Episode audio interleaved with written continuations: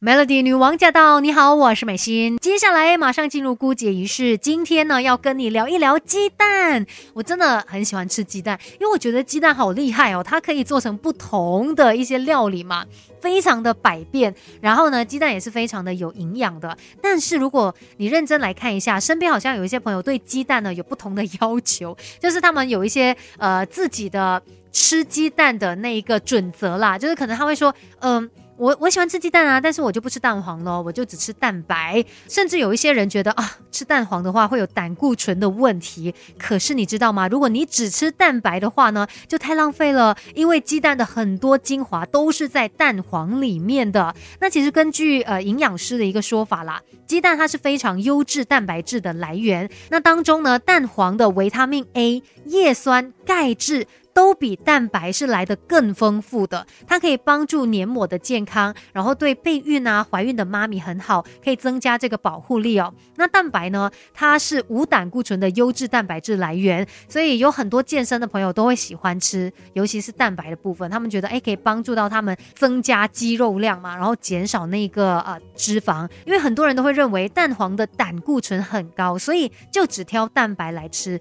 但是根据营养师的说法呢，其实食物胆固醇对于血胆固醇的影响并不大。因为我们人体胆固醇有百分之七十是身体自己合成的，百分之三十呢是来自于你吃下肚子的食物，而且过多的坏脂肪才是刺激你身体合成坏胆固醇的主要原因，就包括像是一些甜点呐、一些呃油炸的食物啊，这些是更加可怕的。所以呢，鸡蛋最好是整颗吃，你才会吃到它完整的营养。下一次就不要再浪费掉蛋黄啦。那等一下呢，继续来跟你聊一聊有关鸡蛋的迷思。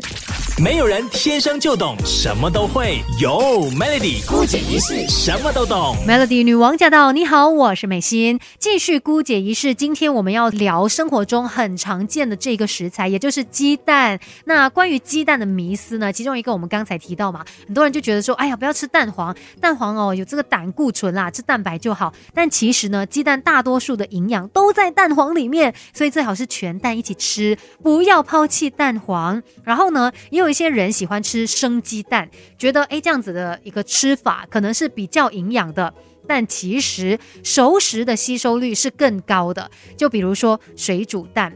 这个水煮蛋呢，它的蛋白质其实是最好消化的，而且营养保留也最完整。再来呢，你也不用担心有这个细菌的问题，所以水煮蛋也是很好的一个选择哦。我自己本身是蛮喜欢吃水煮蛋的。还有有一些人呢，会认为说啊，这个鸡蛋哦，它蛋壳的颜色啊，或者是它蛋黄的颜色越深的话，就代表它越营养。但是这样子也不是一个正确的判断指标啦。那蛋壳的颜色就跟它的那个鸡的品种是有关系的。只要鸡是健康的，那不论那个鸡蛋的蛋壳是什么颜色都没有太大的差别啊。可是呢，这也可以教大家怎么样来挑鸡蛋哦。像我们常说啊，脸蛋的话，当然就是要皮肤光滑嘛，就代表你皮肤好啊。鸡蛋也是一样的，如果你发现这个蛋壳它是很均匀的。表面非常的光滑，那代表呢，它就是由健康的母鸡生的蛋，而且呢，好的蛋哦，它的重量会偏重一些，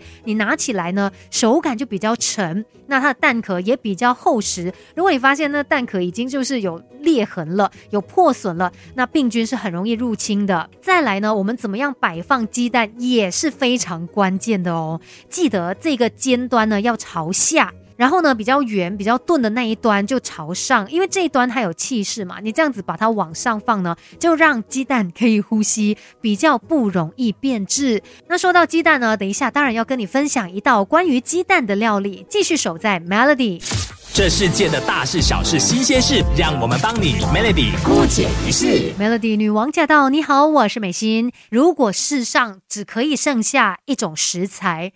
我会选鸡蛋，因为鸡蛋真的太多太多不同的料理方式了。那接下来呢，在姑姐一试哦，要继续来跟你聊一聊鸡蛋，而且要跟你分享一道鸡蛋料理。今天来做的是听起来很容易，可是很多人可能都会做失败的溏心蛋，它看起来很像水煮蛋，但是呢，当你切开两半的时候，就会发现这个蛋黄好美哦，然后是好像半熟这样的一个感觉啦。那这个溏心蛋呢，它的时间拿捏就非常关键了。所以今天我们就一起来学，看起来很简单，但是也有它的技巧的溏心蛋。然后今天我们要做的这个溏心蛋呢，它就是呃有经过腌制的，所以你在之后可能煮面的时候，就可以直接把这溏心蛋这样子切一半，放在那个汤面上面，哇，就很像在外面吃日本餐的感觉。那要怎么做呢？我们需要准备八粒鸡蛋。OK，这今天我们做比较多分量一点哦，八粒鸡蛋，然后三十克的砂糖，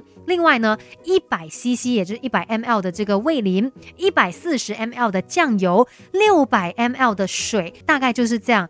除了鸡蛋之外哦，其他的备材都是用来腌制用的。那首先我们将鸡蛋洗干净之后呢，就放在这个小汤锅里面，记得水要盖过鸡蛋，然后你可以加少许的盐，然后就开大火来煮蛋。煮到这个水滚了之后呢，你就可以把它转成小火，同时间马上拿出你的手机啊，或者是什么计时器哦，计时四分二十秒，四分二十秒非常的重要，你抓准这个时间。就会煮出刚刚好的溏心蛋。那时间一到呢，就马上把鸡蛋给拿出来，然后快点去泡冰水哦，让它不要再继续煮下去了，就让它快速的冷却，然后就可以去壳备用了。接下来呢，我们就把其他刚才说到需要的食材呢，都加入到锅里面，然后去把它给煮开。煮开了之后放凉，这个就是我们用来腌制的酱汁了。然后呢，你就可以把这个已经剥好壳的鸡蛋放到酱汁里面去浸泡，通常可能浸泡一个晚上，就会更加的入味，会更加的好吃。这个完美的溏心蛋，记得四分二十秒要把它给拿捏好来哦。当然，练习多几次，自然会处理到更好。今天姑姐是就跟你分享到这里，Melody。